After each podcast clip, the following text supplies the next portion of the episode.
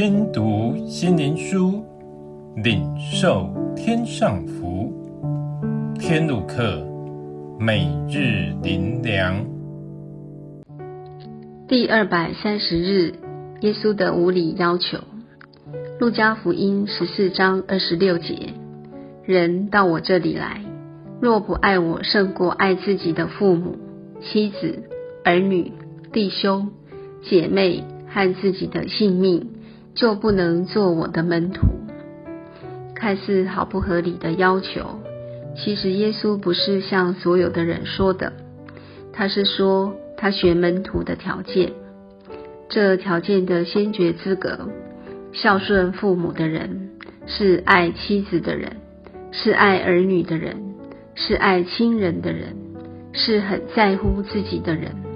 若不是这类的人，耶稣就不会要求他们。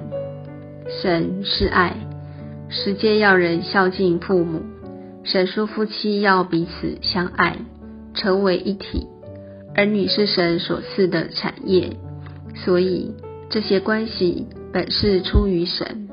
人若不愿意遵守，那连世上的爱都没有，怎还会爱神呢？当然。神也不会要介入，耶稣的介入其实是要重新调整关系的次序，因关系已变质，成为私欲，成为辖制人，已离开真实的爱，所以神对那些自以为有爱的人，要他们放下他们认为合理、美好的关系，让神介入在其中。因此，神的要求成为人最大的十字架，就是要顺服神，超过一切常理。我们不是不再爱亲人，而是将一切关系交托给神，将耶稣摆在首位，如此就能引人到真爱的关系里，成为人认识神爱的媒介，引人真正感受耶稣真实的爱。得着耶稣神圣的爱，这才是真正的福音。人人都说爱，谁能深知何为爱？谁能明白为何耶稣常有无理的要求？他到底要我们放下什么，得着什么？若非心中有爱的人，永远无法明白舍就是爱。最后，让我们一起来祷告。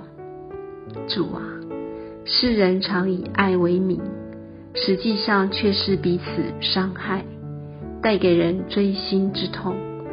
这是人不明白真正爱的真谛。因若非从神而来的爱，其实是带给人无法言喻的伤害。求你来介入我们所有与人的关系，好让你的爱播散在人间。奉主耶稣的名祷告，阿门。